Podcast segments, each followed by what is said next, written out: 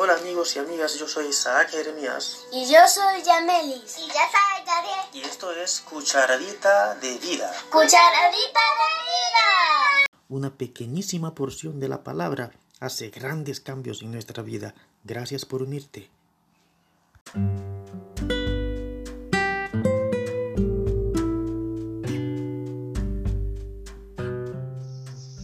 Hola Gamelis, ¿qué cucharadita tenemos hoy? La cucharadita encuentra en Primera de Corintios 14:40. ¿Y qué dice? Pero todo debe hacerse de una manera apropiada y con orden. Oh, qué interesante eso. Dice que cuáles cosas hay que hacer con orden. Todo. todo. ¿En qué piensas cuando lees ese versículo? Eh, pienso que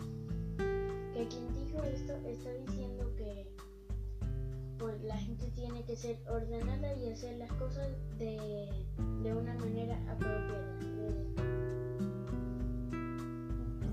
O sea, que tú puedes eh, robar apropiadamente, como en orden. puedes- En realidad, cuando lees el contexto, eh, está hablando de la actividad de la iglesia, como Pablo decía, con orden, pero la realidad es que puedes aplicarlo a cualquier cosa.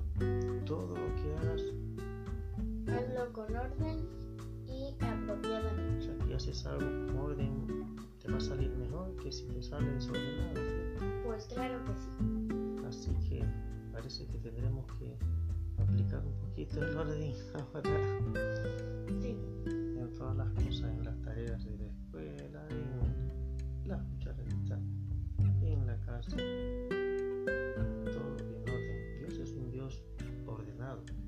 ¿sí o no?